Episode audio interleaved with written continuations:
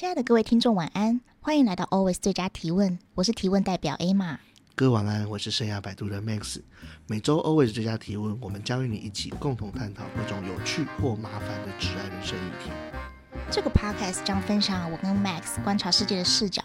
如果你愿意，我们也始终期待听到你的声音与想法。先跟各位报告，我们今天 Podcast 跟前几集特别不一样。我们这一集有贵客来。欢迎创投业的大前辈朱永光先生。啊，谢谢啊！我想很高兴今天有这个机会来参加这个语谈，希望我们的对话啊能够提供给大家啊一些啊不同的观点。非常开心今天能够邀请到 YK 来跟我们聊聊他这次新出的书《创投老园丁的私房手札》。这本书分成三章，第一章讲创业经营，第二章讲职场自我实现。第三章讲新兴科技的变革，而今天这一集呢，我们主要想跟 YK 聊聊新书中关于职场自我实现的部分。那其实呃，除了这次的新书啊，那 YK 其实呃过去接受过蛮多访问的，然后也很乐于跟学生或后进们分享自己的经验跟想法。那 YK 还记得您有一篇是接受母校成大航太学系的专访吗？是的，嗯。那这篇专访其实令我印象蛮深刻的。那特别是您在外呃，您您在那个访问中啊，被学弟妹问及您的所学跟后来的工作其实不一样。那是不是一开始就立定明确的方向？而您的答案其实相当特别。您还记得您当初的答案是什么吗？哦、，OK，您回答说，啊、您只是不断的尝试，而老板交代的工作，您就努力做好。那老板看您表现不错，就会多给您一些机会。而您在这些机会中呀，找到您喜欢并擅长的领域，从而持续耕耘。可是，在这一路上的尝试里面啊，您是否曾经担心过白花时间、走错路呢？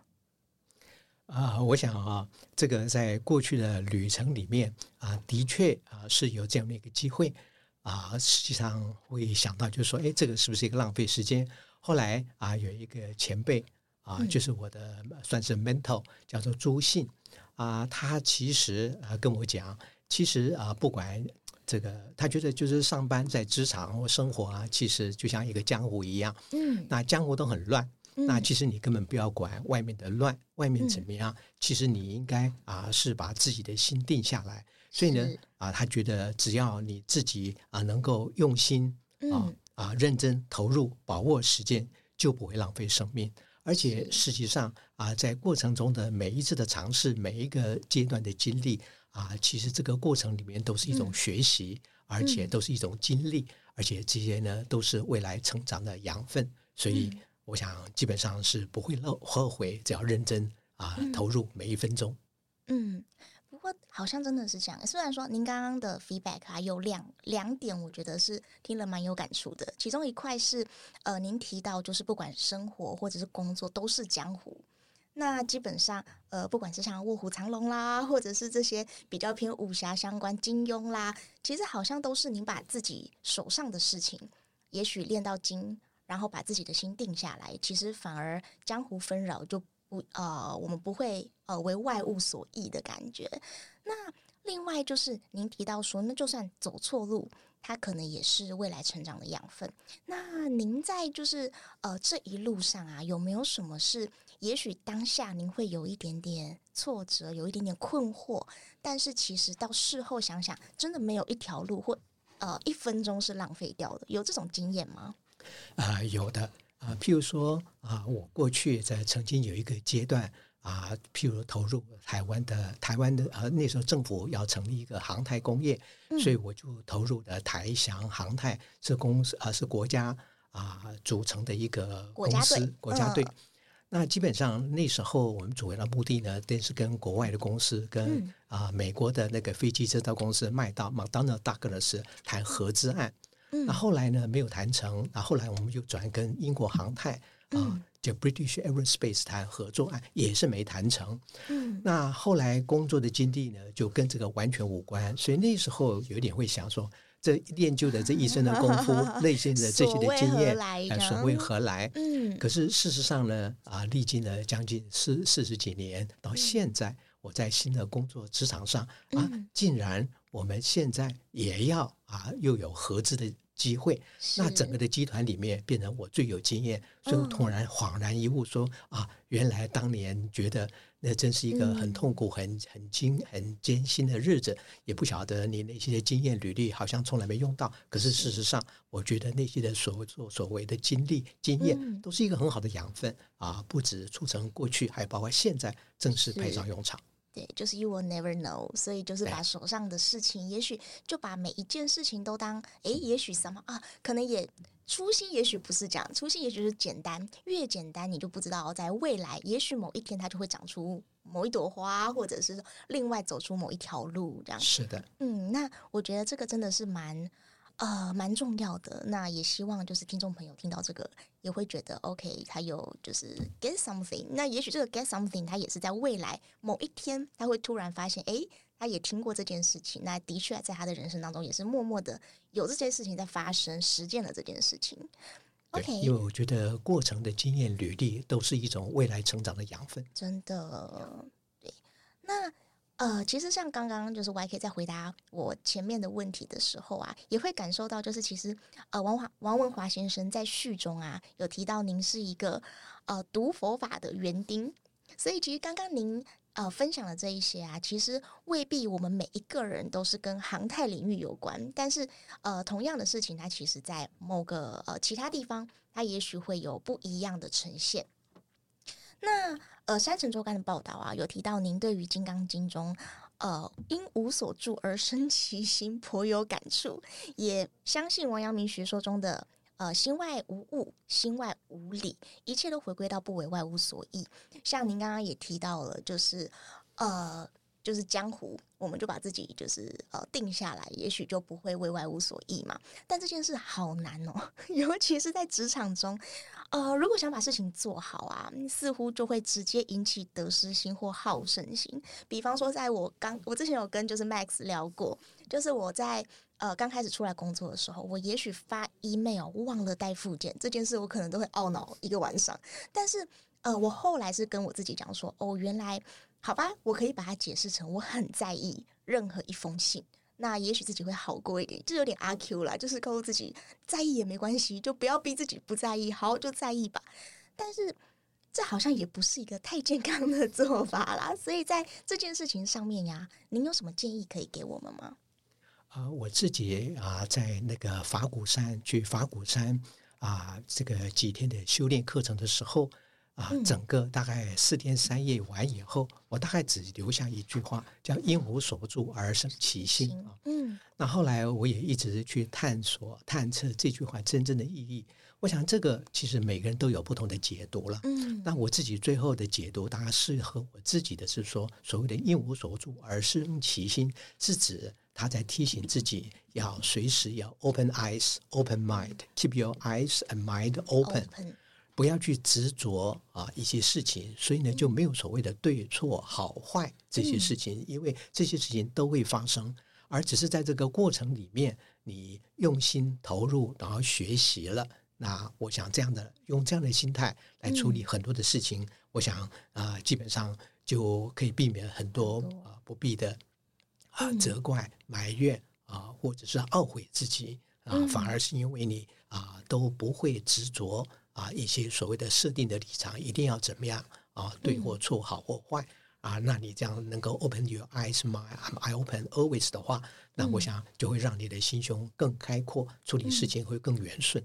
嗯，那另外也想呃，请问一下 YK，因为其实像我啊，我就有呃压力大的时候啊，我就很常会失眠。就是您在就是过去啊，就是职场压力那么大的情况下，您曾经有这方面的困扰吗？啊，我想啊，这个每一个人处理这些事情的方式都不一样。嗯啊，我个人觉得最好的处理的方式啊是去运动。嗯，运动跟冥想。哦，运动的话，我觉得当然它的生理的反应。啊，这个我想很多医学报道都有，对，是我真正的体会到，就是运动的当下啊，透过的流汗啊，有氧的运动，我常常很多的事情，很多的困扰都是在运动的时候啊，在流汗啊，然后然后那时候你很专心专注，所以当你运动完流完汗以后，突然豁然开朗。啊，是。觉得前途啊又有重新一股新的干劲，可以重新再出发。嗯，那另外一个是当然冥想，我想冥想的目的就让你其实让你心静下来，让你的心灵能够啊明静啊沉静明静，嗯啊擦拭你，让你能明静。因为你的明静以后，你反而对于很多的事情优先次序啊。善恶嘛更清楚，可以做一些选择，嗯、做一些判断。嗯嗯嗯、理解，我回去会尝试。运动有，但冥想啊、呃，冥想我就会睡着。哎，这个是不是初阶冥想者的 问题？但是会睡得蛮好的。是就是如果是先以冥想，然后进入睡眠，通常那个睡眠品质都不错。但是啊、呃，对冥想现到。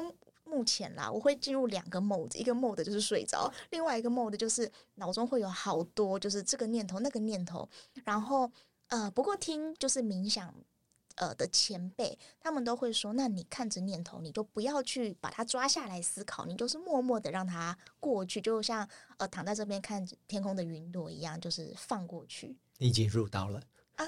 呃，我我听到了，但是做不做得到是另外一件事情。对，那呃，接下来啊，还想请教 YK 的是，在书中有一篇我很想独立出来请教的。那这一篇的标题是呃，权力的进阶思维。其实大部分人都还蛮害怕“权力”这两个字的。那除了怕既定的有权者、有权阶级之外，其实也担心当自己拥有权力之后，是否无法成功驾驭或者是善用。而我主要想问的是啊，具体来说，在职场上最吃力不讨好的就是属于中阶主管，呃，刚升上去要去呃面临到要管理以往的同事或甚至前辈，那又想把事做好，又怕被说话，那该怎么做？其实还蛮考验智慧的。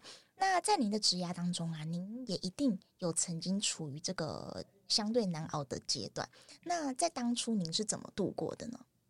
啊，我觉得啊，经过这个多年的这个学习跟磨练以后，嗯，我觉得啊，回答你刚才讲，我自己后来就把这个所谓的 manager 啊，把它定位成所谓的 facilitator。嗯，所谓的 facilitator 呢，就当一个协调者啊，来协助者啊，资源的提供者是啊，类似这样的一个一个角色。嗯，那这样的话，你就能够承上启下。所谓的承上，因为刚刚你讲的说是中间的啊 manager 嘛，那你上面还有老板，那后面呢，下面呢，你可能要带一个一个 team 嘛，嗯。所以呢，基本上你如果把自己定位成一个 facilitator，你是在 facilitate，是在协助提供资源，让大家能够一起共同完成。所以那时候你扮演的角色其实是承上西下。下，嗯，所以呢，扮演这种角色，嗯，那这样的话。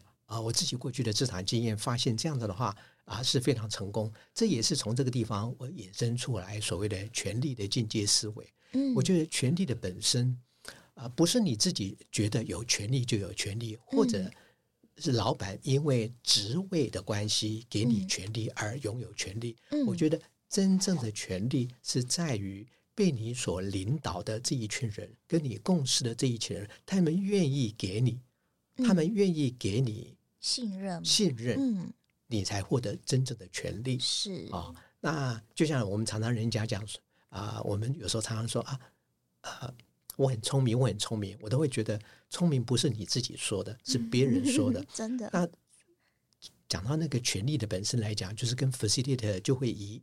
就很 match 在一起，因为权力本身是因为被你领导的那一群人，被你共事的那一群人，他们愿意给你，因为他们信服你。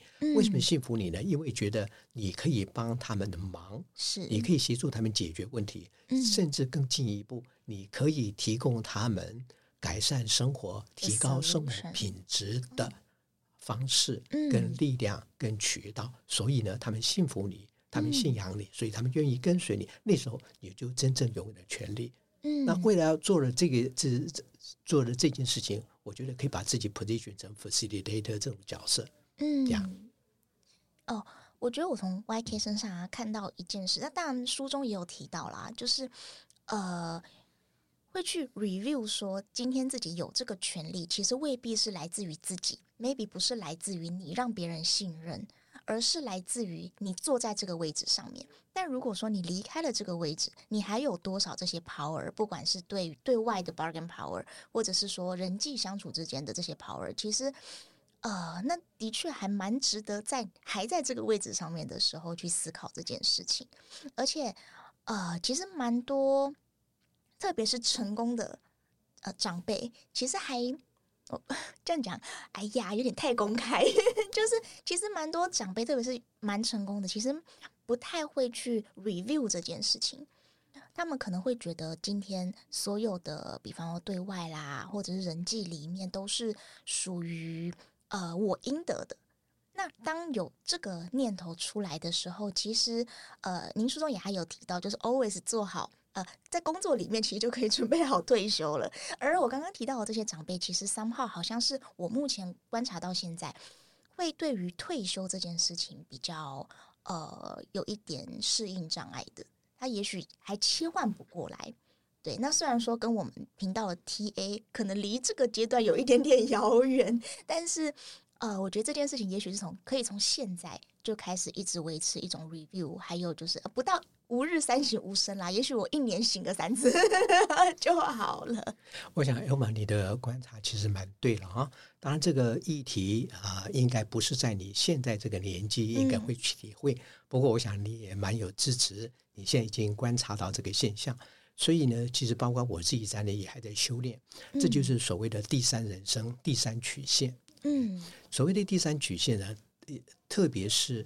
啊，对于成功的一些企业家，啊，到了啊生命的另外一个三分之一后半段的时候，尤其离开了职场以后，如何能够再去营造一个幸福快乐的生活？嗯这个里面其实就是讲到了，就是说你不要再去 follow 过去啊那的那个模式，因为过去的模式，如果我们已经习惯了所谓的权利，那你的权利的来源是来自于你的位置、你的公司。啊，因为公司因为职位所拥有的权利，你是这样的，那他们、嗯、你的同事、你的朋友是被你这样奴役，那 那你一旦卸下了工作的时候，你还是继续这样子的话，那的确你的家人、嗯、啊，你的生活就会很辛苦啊。所以呢，我觉得啊，其实当一个 facilitator 永远扮演一个啊承上啊西下的一个角色，嗯、我想这样的话是一个比较成功的一个角色了。嗯。也也许在生活的每一个面向都可以当一个呃沟通桥梁，或许会比较舒适一些。是，嗯，好哦。那接下来要进到一个比较特别的环节，就是在这个环节呢，我们通常会问一些比较 out of the box 的问题，比方像刚刚我们聊了比较多关于书，然后关于职场，然后关于您的想法、您的经验。不过，想问一下您，您在书中啊有提到您在二零二二年接触了昆达里尼瑜伽，那这个在我的认知里面呢、这我这看到的时候我还蛮惊讶的。您接触昆达里尼瑜伽，那这个在我认知里面还是属于比较特别的瑜伽门派，有比较大量的梵唱去激活喉轮的部分嘛？它好像瑜瑜伽是会搭配上呼吸跟梵唱的，那。您可以跟我们的听众朋友分享您修习就是呃昆达里尼瑜伽的心得吗？啊，我之所以会接触那个昆达里尼瑜伽，其实是一个偶然的机会，嗯，因为我从来都不知道什么是昆达里尼瑜伽。在我呃这个知识惯性的呃了解瑜伽，大部分就是一个伸展一个体啊，就是一种另外一种运动啊，嗯、一种伸展。然后印看到印度这个嘛，嗯，那是因缘际会。啊，因为家人，特别是女儿啊，这个接触的关系，嗯、啊，所以呢也去参加了。那去了以后，才开始逐渐了解哦，原来昆达里尼瑜伽跟其他的瑜伽啊各有不同。其呃，我所了解的瑜伽是平常那种瑜伽，昆达里尼瑜伽比较偏向是一个心灵的啊，嗯、心灵的。那它这个心灵呢，基本上的目的呢，是等于是透过啊，刚你讲的呼吸或者翻唱啊这些。啊，来啊，触动、启动你自我的醒察、自我的觉察。我想，他的目的，最终的目的就是让你自我觉察，觉察了以后，希望呢，你能够有心灵的啊平静，还有明啊心里的明亮，然后呢啊，才能够有所行动啊。所以，他整个昆达里尼瑜伽它其实大概啊各式各样的呼吸法或泛唱这些，其实是比较偏向这个。嗯，那我自己啊还不算入道入门，还是非常门外，嗯、所以对不敢对昆达里尼瑜伽做太多的啊这个评论。那我只是一个很简单啊上了几堂课，一段时间以后，我自己是觉得哦，昆达里尼瑜伽至少可以做到一件事情是啊，让我们的心灵平静。嗯，心理平静，心理平静的好处就是不会像 Emma 你刚刚讲的，每天就是我们的脑袋就胡思乱想，想东想西，想东想西。其实想东想西这是非常浪费精力的事情。嗯、如果能够把心宁静下来，平静下来，不要说身体上的一个好处，嗯、那实际上呢，让你自己静下心以后，你会觉得心情、心灵啊，心里很平静、很宁静。那你也可以做很好的一些啊觉察跟行动。嗯嗯嗯嗯嗯，的确，就是真的。当脑袋清楚了，那做出来的决定也会是呃，不能说一定百分之百正确，但是正确几率会比较高。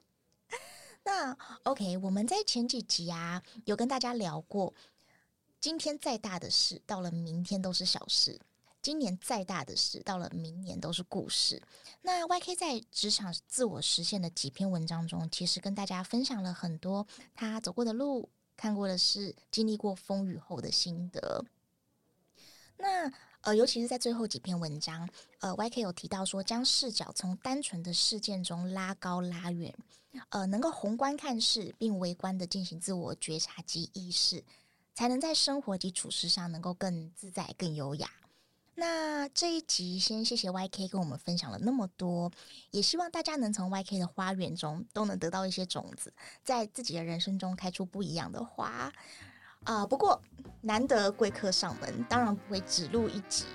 那下一集会是由 Max 跟 YK 从不同的层面聊聊人生体悟，欢迎各位下周同一时间准时收听。好感谢您的收听，亲爱的听众。以上内容就是本期 Always 最佳提问的所有内容。今天的内容有让您联想到什么吗？不论是职场新手或是经验丰富的专业人士，我们相信每个人都可以从这个节目中获得一些什么。在节目结束后，我们可以继续思考今天的讨论，并在自己的职涯与生活中找到应用方法。人生是场不断推进的无限赛局，我们相信每个人都能持续成为更好的自己。最后，感谢您的支持和收听，也请订阅我们的 Podcast，并追踪我们的 Facebook 或 Instagram。有任何问题，欢迎寄信或直接在节目下留言。也许下一集我们就能聊聊您所关注的议题或是疑惑。感谢您的收听，下期节目再会。随时欢迎你来成为我们的最佳提问人。拜拜。